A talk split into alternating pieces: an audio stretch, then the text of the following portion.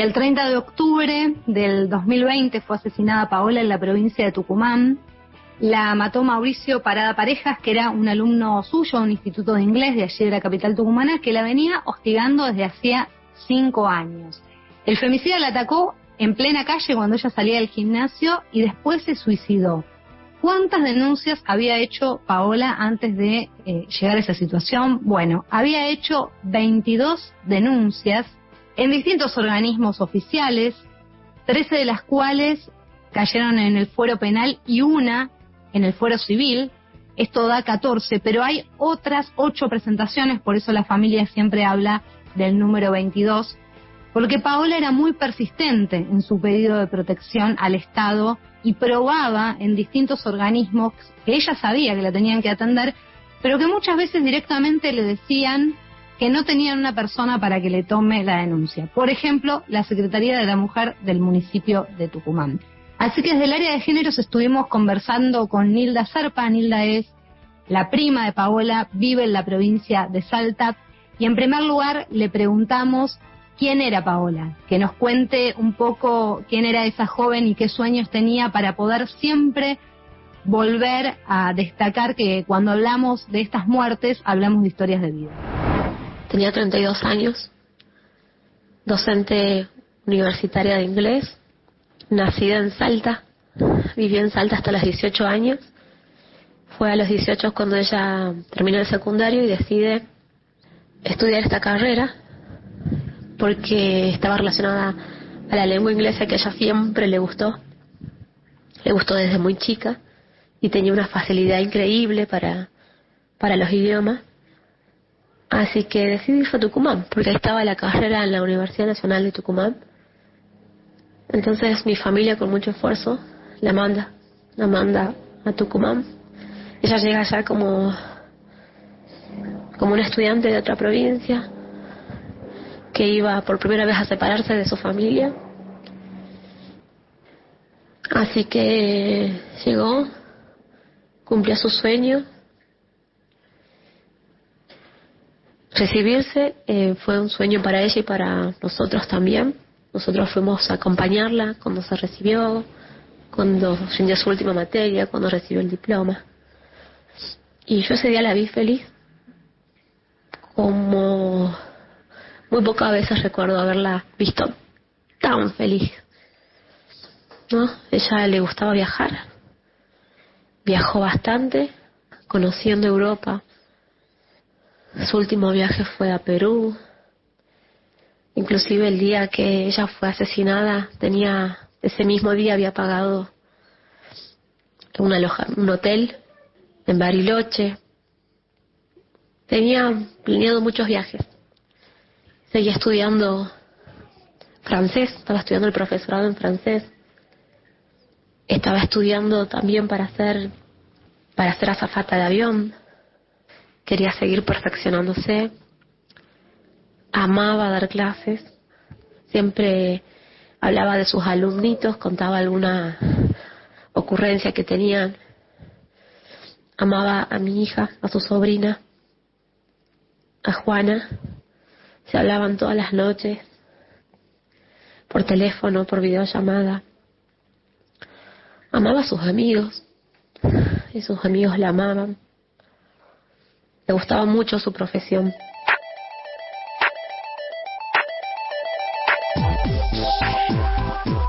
Escuchábamos allí este primer audio que compartimos de Nilda Serpa, la prima de Paola Tacacho, escuchando cómo es, cómo es esto de perder a una, a un, en este caso, a una familiar, pero además una vida que tenía sus sueños, tenía sus deseos, tenía sus trayectos vitales, obviamente, y su y sus este, sus deseos de seguir y de continuar y además de, realizarse en otros aspectos. Y también, en el medio de eso, conocer cómo fue la situación eh, de la manera más cruda, como lo cuenta Nilda, eh, cómo fue la situación de acoso que transitó Pau. Todo habría empezado por una calificación que ella le, pone a, ese exalumno, una calificación que era buena, pero que él consideraba que, que era baja, era un 8. Y de ahí empezaron, empezaron los acosos, el hostigamiento a través de redes, porque ese instituto daba eh, clases bimodales. Entonces los profesores tenían que facilitar sus redes, eh, sus mails a los estudiantes para que tengan el contacto bimodal. Y bueno, así fue como este exalumno empieza a tener acceso a, a su información, a su mail, y entonces empieza a robar a robarle la identidad, empieza a sacarle fotos, robarle fotos de su perfil de Facebook. Es una persona bastante astuta porque creaba perfiles y los cerraba, mandaba solicitudes, escribía un mensaje perverso y cerraba el perfil. Así empezaron los acosos y empezaron hacia ella y hacia otros profesores también. Algo que a nosotros nos llamó poderosamente la atención fue que a la par que ella estaba siendo acosada, él acosaba a muchos otros profes. Y ya tenía denuncias previas de haber amenazado de muerte y acosado a una profesora de la Universidad Santo Tomás de Aquino de Tucumán, de la carrera de psicología. Y también hay otra docente que nos contacta, que era amiga de Paola y amiga y colega también del mismo instituto, que nos dice, podría haber sido yo, porque a mí también me siguió ese año y me esperaba en la esquina del terciario donde yo trabajaba. Entonces, dice ella, yo tenía terror de lo que me pueda hacer a mí. Pero a diferencia de Paola, yo nunca denuncié, porque yo desconfiaba de la policía.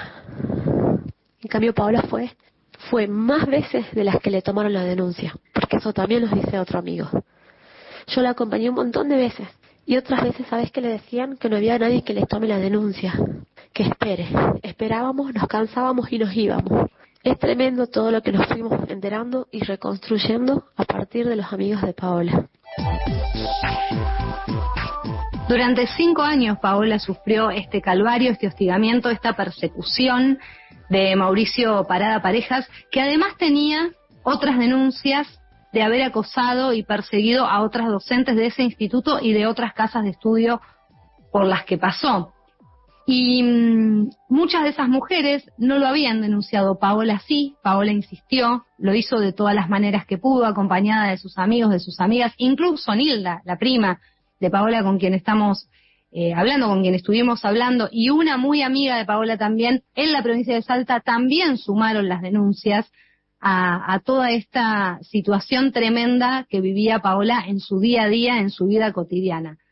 La pregunta es qué hizo la justicia, o mejor dicho, qué no hizo la justicia de la provincia de Tucumán y los diferentes organismos públicos con todo lo que Paola iba denunciando.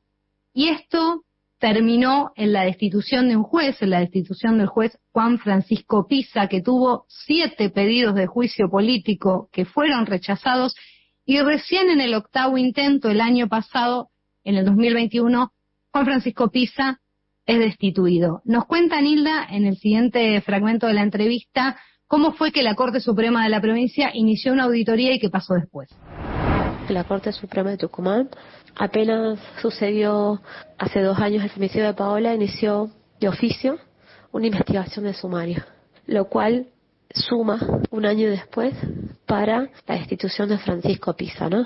El ex juez Francisco Pisa, quien en su momento, cuando Paola hace una de las tantas denuncias, le niega la elevación a juicio, argumentando que iba a evitar un dispendio jurisdiccional innecesario.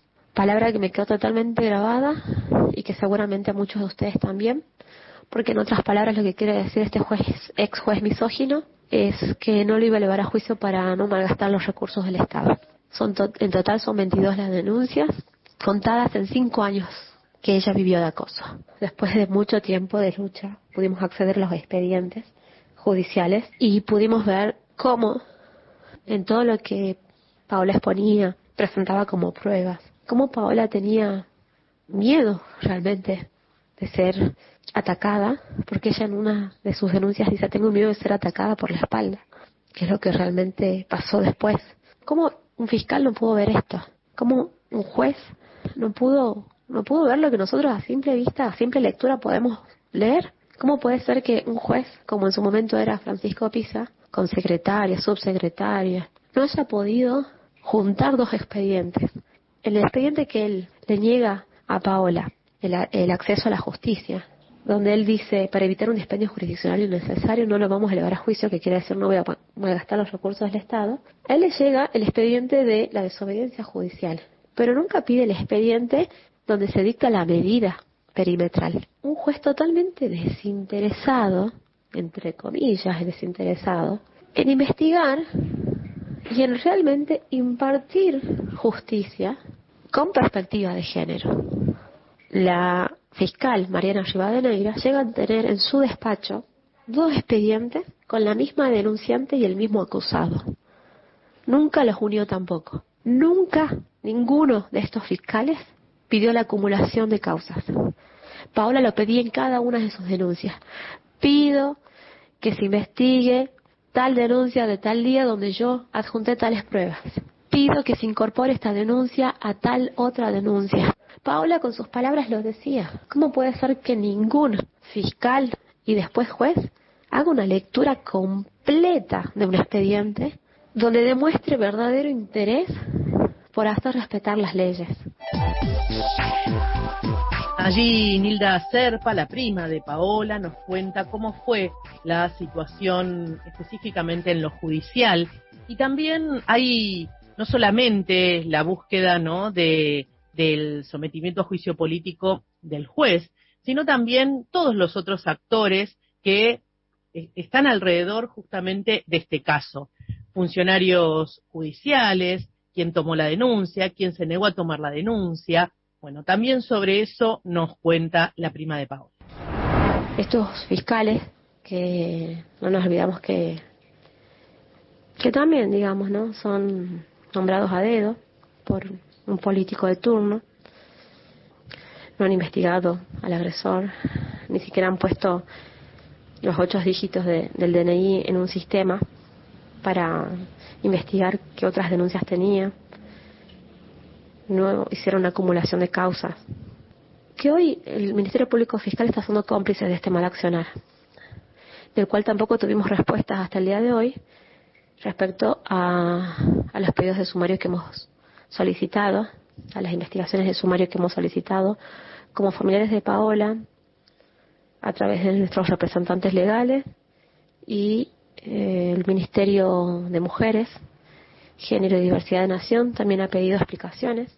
En una relatoría de ONU también pidió cuáles fueron las medidas que, se implementaron en el, en el, caso de Paola, que ellos han respondido con bajo eh, la denominación secreto de sumario, por lo tanto a nosotros nos niegan el acceso a esta información. Y actualmente nos están negando el acceso a estos dos sumarios que nosotros mismos hemos pedido. Ese blindaje que hay en el Ministerio Público Fiscal a nosotros no, nos llama mucho la atención y, a su vez nos alerta, nos alerta que, a que sigamos en pie de lucha, a no bajar los brazos por Paola, porque ella mm, buscó a estos fiscales, de hecho te aseguro que muchos de estos fiscales la conocen porque ella hacía una denuncia y no se quedaba en la denuncia, iba, la seguía, iba a la fiscalía, hablaba con un fiscal, con el otro auxiliar. A nosotros nos contactó gente que trabaja en el Ministerio Público Fiscal diciendo nosotros la conocíamos a Paola porque Paola iba y recorría los pasillos del ministerio. Para nosotros esto no tiene que quedar en vano, para nosotros esto tiene que ir más allá de la de la destitución de PISA, porque son más los responsables, porque hay evidencias en cada uno de esos expedientes que habla del mal accionar. Se evidencia una complicidad desde el mismo ministro con sus fiscales, ¿no? Este domingo 30 de octubre se cumplen dos años del femicidio de Paola y los amigos y familiares de Paola volveremos a, juntarnos, volveremos a marchar volveremos al Ministerio Público Fiscal a pedir que, nos muestren esos, esos dos expedientes y seguiremos pidiendo justicia por Paola. Sabemos que, que no es una lucha fácil, que no es una lucha rápida. Van pasando dos años y nosotros seguimos pidiendo explicaciones y seguimos pidiendo que esos sumarios administrativos avancen y que concluyan que concluyan en, sanciones disciplinarias, en apercibimientos, en exoneración.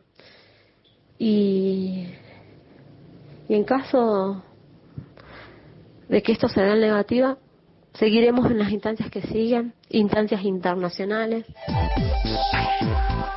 Los y las fiscales que está pidiendo la familia de Paola que sean investigados y que haya acciones concretas respecto de su eh, permanencia en el sistema judicial de la provincia son Adriana Reynoso Cuello, Mariana Rivadeneira, Diego López Ávila, Ignacio López Bustos y Claudio Bonari, que han tenido las distintas causas de Paola en distintos momentos. Y recordemos, una vez más, que esto pasó en un periodo de cinco años, es decir, que hubo tiempo de sobra para evitar el tremendo desenlace que tuvo la situación con Paola Tacacho.